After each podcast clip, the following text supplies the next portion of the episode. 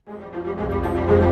Esprit libre avec Bernard Poirette sur Radio Classique. Les deux esprits libres ce jeudi matin, Jérôme Chapuis, rédacteur en chef à La Croix. Salut Jérôme. Bonjour. Et Bruno Jeudi, directeur adjoint de Paris Match. Bruno, bonjour. Bonjour Bernard. Alors écoutez, j'ai choisi quelques thèmes, dont un que je n'ai pas réussi à traiter hier, que je veux absolument faire là à propos de Paris aussi cher que Hong Kong et Zurich. Mais bon, c'est pas tout de suite. D'abord le déconfinement. Moi je vois partout dans la presse ce matin, voilà, donc on va pas refaire l'erreur du mois de juillet où on avait tout décon... juin où on avait tout déconfiné d'un coup. On va déconfiner par palier. Vous le voyez comment le déconfinement, Bruno oh, Il faut pas parler de déconfinement, Bernard. Maintenant, non, je sais, c'est interdit, c'est tabou. Le ministre a dit les mesures oui, de freinage. Okay. Bon, on va faire ça. Appelons-le mesures de freinage. Voilà, les mesures de freinage par palier. Comment bah, est-ce qu'on décélère là On va essayer de pas se planter. Si on, ben, si on mais... parle crûment. Pourquoi? Ben, C'est-à-dire que décélérer, dans leur esprit, c'est en gros faire succéder un couvre-feu à un confinement. Mmh. Pour ouais. faire simple. La dernière fois... Avant, il y avait couvre-feu. On est repassé au reconfinement et on va repasser au couvre-feu. C'est que ça que vous avez. C'est à peu près ça, ouais. ouais. C'est à peu près ça. Mmh. Alors on avait déjà un déconfinement qui était un peu plus, euh, on va dire, desserré quand même, puisque en gros les gens travaillent. Enfin, le métro. Ah, ça n'a rien à voir avec ça n'a rien à voir. Et bien, monde dans le métro. Donc oui. là, là, là, ah, là, là, on va continuer. Là, on va continuer à faire pareil, sauf qu'en plus on aura les commerces essentiels, mais on n'aura pas les bars, on n'aura pas les restos, on aura sans doute peut-être encore les attestations, euh, et on va pas aller tout de suite en province comme ça. En tous les cas, jusqu'au jusqu'aux fêtes. Jusqu'au fait. Oh. Il faut sauver Noël. Moi, ça me rend fou, cette histoire de sauver Noël.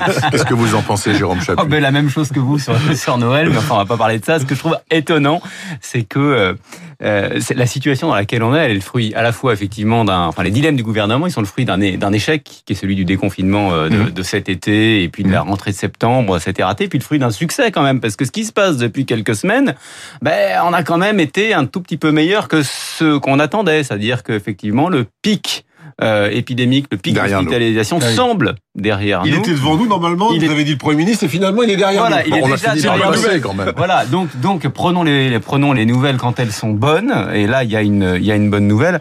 Après, de toute façon, oui, le, le, le gouvernement n'a pas d'autre choix euh, que d'être ultra, ultra pédago, d'autant que euh, avant d'être Premier ministre, euh, Jean Castex était le monsieur des confinements, oui, euh, oui, ce qui oui. reste quand même aujourd'hui effectivement une opération qui euh, on peut considérer comme ratée. Non, mais ce qu'il y a surtout, c'est que euh, personne n'y comprend rien. Excusez-moi, mais nous, on n'est que journalistes. Mais j'ai eu beaucoup d'épidémiologistes ici au micro, des gens sérieux, pas des négationnistes hein, mm -hmm. du Covid-19, qui étaient incapables de m'expliquer pourquoi la Savoie et la Loire, deux départements euh, euh, pas si densifiés que ça en termes urbains, étaient au rouge vif du Covid-19 du jour au lendemain. Oui, oui, c'est incompréhensible. On ne sait pas pourquoi. Il y a des choses comme ça. De toute façon, on n'a pas vraiment eu d'études pour l'instant qui nous disent euh, euh, où est-ce qu'on se contamine? Quand même, ça reste quand même le, ça reste quand même le problème. On n'a pas vraiment d'études. J'ai vu des trucs sur sont... les restaurants. Euh... Oui, mais mais mais on n'a pas, on, on sait pas exactement. C'est-à-dire qu'il y a eu quelques études qui ont été faites aux États-Unis, dans les pays asiatiques. Où on, nous, nous, finalement, on a un peu cette difficulté et, et ça nous plonge à chaque fois bah, dans des, euh, dans l'obligation d'être euh, confiné parce qu'au fond, on confine parce qu'on n'a rien d'autre. On n'a rien d'autre. Parce que principe de précaution, et il faut, imaginer effectivement la, la grande difficulté. Et c'est et c'est difficile, parce que quand on dit c'est un échec le, le, le, le déconfinement, bah, c'est un échec collectif. Alors il y a l'échec des Oui, politiques, mais c'est d'abord un échec collectif. Bien sûr. Je suis d'accord. La grande difficulté euh, des gouvernants dans tout ça, c'est que euh, ils sont, voilà, il faut décider en temps d'incertitude. Il y a les histoires de confinement, déconfinement, mais autre exemple, euh, pas plus tard que cette semaine, on achète des millions, euh, des centaines de millions euh, de doses de vaccins sans savoir pour le moment Ouais. euh, si, ces- si ces vaccins seront réellement efficaces. Mais voilà, on est dans une gestion En gouvernementale qui est une succession de, pourvu qu'il une pas succession pour, pourvu qu'il rate pas la campagne vaccinale quand même là-dessus, hein, parce que là, Ah non, on serait désespéré. Ouais, attendez, on serait ça, ça pose un désespéré, autre hein. problème quand On serait même. hein, c'est que désespéré.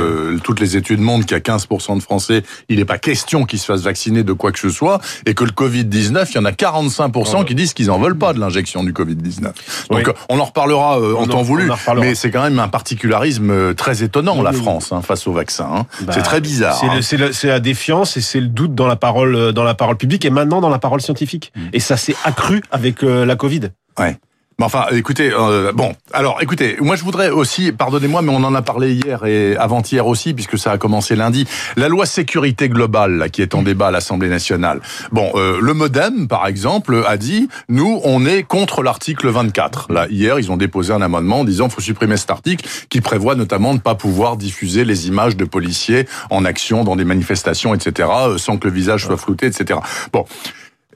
J'ai pas de religion là-dessus, mais est-ce qu'il vous semble que à terme, ça veut dire que si ça passe dans l'État, cette loi qui est défendue par Darmanin, notamment, les policiers seront très rassurés et les journalistes pourront plus faire plus faire leur travail. Alors, il y a énormément de choses dans cette affaire et notamment euh, une grande difficulté qu'on a vu apparaître hein. ces deux derniers jours, euh, c'est euh, le fait que nos que, que les journalistes aient euh, nouveau à se déclarer en préfecture Ben oui. la bouche du, Oui. dans la bouche du, de- du ministre de l'Intérieur. C'est pour ça qu'il y a un confrère de France 3 qui est parti 12 heures en garde à vue parce Ce qu'il a filmé euh, la manif devant l'Assemblée. Voilà, ce qui pour le 12 coup heures de garde à semble, mais alors totalement, enfin pardon, je- quand on dit ce genre de choses et qu'on a une carte de presse, on a l'air d'être corporatiste. Mais là, euh, il s'agit pas de journaliste, pas journaliste, il s'agit de liberté publique.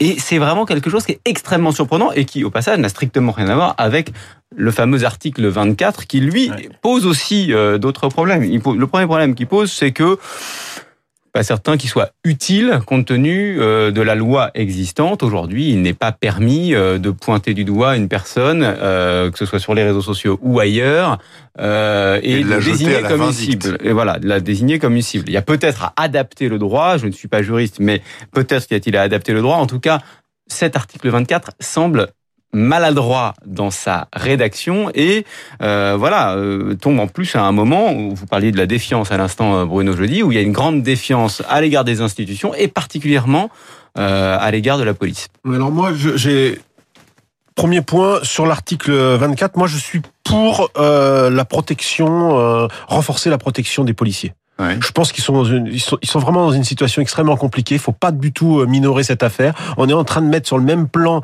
euh, les fameuses violences policières. Moi, j'aime pas trop ce mot-là. Et puis voilà, en gros, euh, euh, la, la, la, la violence des manifestants, la violence policière. Moi, je trouve que ça, c'est quelque chose qui va pas là. On est, on est, le, le, on- le- le monde ne tourne pas rond là. Donc moi, là-dessus, je, Mais aucune je preuve crois. n'a été apportée que des images diffusées de policiers tapant sur des gens par terre pendant les manifs ont entraîné des représailles contre ces mêmes policiers. Non, Euh, mais, ça, mais le de, mais de toute façon, moi, je- là-dessus, je, je, je pense qu'il faut protéger les, les policiers et le, euh, il y, a une- il y a une partie de, de ce qui peut inspirer cet article 24 avec lequel je suis d'accord. Mhm. Deuxième point, là, on rentre dans la- dans la- dans l'aspect de la loi de 1881 et là, franchement, la il se plante, euh, Gérald Darmanin, à vouloir euh, faire des déclarations de journalistes en préfecture, se rapprocher des préfets pour euh, faire une déclaration. Là, il se plante. Et je vais vous dire, Bernard, ça ne se fera pas.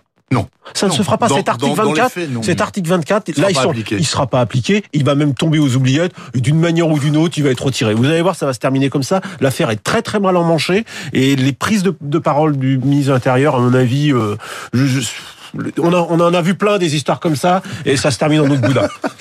Dixit, un vieux journaliste qui en a vu d'autres. Dites donc à propos de presse, Charlie Hebdo fête ses 50 Ouais. ans cette semaine. Bon, je vous le dis carrément comme ça, là, je l'ai posé comme ça, là, sur le papier. C'est une honte de la République, Charlie Hebdo, c'est une fierté de la République? Ah, c'est dur. Ah, question. C'est dur, Moi, ni, Ah. ni l'un ni l'autre parce que euh, Charlie Hebdo euh, c'est le produit d'une époque et ce qui est extraordinaire quand on regarde les 50 dernières années, c'est que euh, avec euh, une forme de, de, de, de génie et, et, et puis aussi évidemment de génie de la provocation dans les années 70, euh, puis rattrapé par l'histoire et par les drames, euh, 2015. ce journal est devenu bien plus euh, que, que, que, que, ce qu'il représente, qu'un organe de presse. C'est quelque chose de la France. Est-ce que c'est une honte? Est-ce que c'est une fierté? Non, moi je poserai pas la question dans ces termes-là. C'est c'est c'est un objet français, tellement français d'ailleurs que euh, tous les gens, euh, voilà, quand vous en parlez avec des journalistes étrangers, pas. ne le comprennent pas. Ne le Mais c'est une pas. originalité française. Ah oui, unique Ouais. au monde. Je, je, Je- juste je crois. Toute petite insiste personnelle. Mes filles m'ont offert les, les, les, les Charlie des élections présidentielles. Oh, je suis un peu un vieux journaliste. En recueil, disiez. en recueil. euh, Non, non, il y en a plusieurs. Ça, elles ont retrouvé dans les dans les Ah dans les oui, brocantes, euh, celui Oui, de oui. 80 10 mai 81. Donc ça, c'est rigolo. Voilà, j'ai ça. Et alors, à chaque fois, c'est c'est on regarde ça avec le recul. C'est plus, on a plutôt envie de rigoler à la regarder. Ça pouvait vraiment choquer euh, choquer à l'époque. On peut rigoler maintenant quand on les regarde. Non, c'est une originalité euh, française. Je, dirais ni Ni une honte, ni une gloire. ni une, ni une honte, ni une gloire, mais plutôt une originalité. Ça fait partie de notre histoire. On va pas la, on va pas la cacher. Alors c'est très difficile à, à comprendre. On va pas rentrer à nouveau dans le débat de la, la- de la laïcité, Non, non, qui est quelque chose que, que les Anglo-Saxons peuvent pas comprendre. Ça donne lieu à une furieuse polémique au point que le président de la République a appelé. Mais euh, non, non, Charlie, ça fait partie de notre histoire. euh, voilà. Et puis on n'est pas. Et puis toujours, faut le redire. hein, on- si on n'aime pas, on n'est pas obligé de l'acheter. Oui, exactement. On n'est pas obligé de C'est l'acheter. aussi simple Alors, que Enfin, ça. on est, Ah, on est, c'est- on est en pleine célébration gaulliste. Vous vous souvenez qu'à la mort du général, quand même. C'était pas Charlie. Hebdo, d'ailleurs, C'était Charlie. C'était c'est-. C'était le même groupe avec les mêmes gens Mmh, qui avaient dit tragique à Un mort. Enfin bon, euh, Oui, mais, mais voilà, mais encore une fois, on... Eh bien, faut oser, hein. Oui, mais alors moi je le dis en plus à la place qui est la mienne. Voilà, je, je pense que euh, c'est ça s'appelle la liberté de la presse. Bah et oui, encore une fois, voilà, on achète obligé on, n'achète pas. On a la liberté aussi d'être choqué. On a la liberté de critiquer Charlie Hebdo et toute la difficulté d'ailleurs de ces cinq dernières années. Et je crois que Chris a la sagesse, notamment dans, un- dans son éditorial, Rhys, le patron de Charlie, a la sagesse dans, dans ses éditos ces derniers temps de, de- voilà de dire il faut qu'on existe. On existe, on Ouais. est là, mais euh, mais mais on est là aussi euh, et on est critiquable et on peut critiquer Charlie et c'est ça aussi qui est qui est, qui est- qui est, euh, intéressant et c'était le piège dans lequel on a failli tomber ces cinq dernières années, c'est de rendre de faire de Charlie un symbole qui dépasse très très largement Une Charlie. vache sacrée. Euh, The Economist, le très sérieux euh, magazine britannique d'économie, dit que euh, ils ont fait une grosse enquête très sérieuse. Bon bah Paris et Zurich rattrapent Hong Kong, qui était la ville la plus chère du monde. Voilà, on est les trois villes les plus chères du monde Paris, Hong Kong, Zurich. Alors parlons de Paris, hein, puisque les autres on n'y Mm. vit pas. Ça vous, ça vous fait quoi? Vous vous dites, bah c'est vachement bien parce que ça prouve qu'on est dynamique, et, ou alors c'est consternant parce que ça va se vider de sa substance. On a 30 secondes chacun. hein. Euh, en deux mots, je suis plutôt sur euh, voilà sur euh, le- la deuxième assertion. Comme Londres, Je, je pense que c'est un drame d'abord pour les Parisiens. Enfin, un drame. C'est un problème pour les Parisiens et d'ailleurs on le voit dans des chiffres qui sont assez euh, assez flagrants. Voilà, il y a moins d'écoles, les familles s'en vont, Moins d'habitants. euh, d'habitants. Ça voilà. perd à peu près 20 000, euh, 20 000 habitants. euh, Ouais. euh, Mm. à peu près. On est en dessous de 2 même- millions depuis des années, ça ce qui est baisse. quand même, ce qui est quand même beaucoup. Euh, oui, oui, il y a, il y a un côté, euh, on pourrait se dire que c'est du dynamisme, mais en même temps, euh, c'est devenu une ville où c'est pratiquement impossible de se, de se loger euh, pour les familles moyennes. Donc, de toute façon, là, on est vraiment sur le grand écart. hein. Les très pauvres et les, et les très, très riches, c'est ce qui attend Paris. C'est ce qui attend Paris. Bah, c'est pas gay, mes amis, dites donc. Bruno Jeudi, Paris Match, Jérôme Chapuis, Lacroix.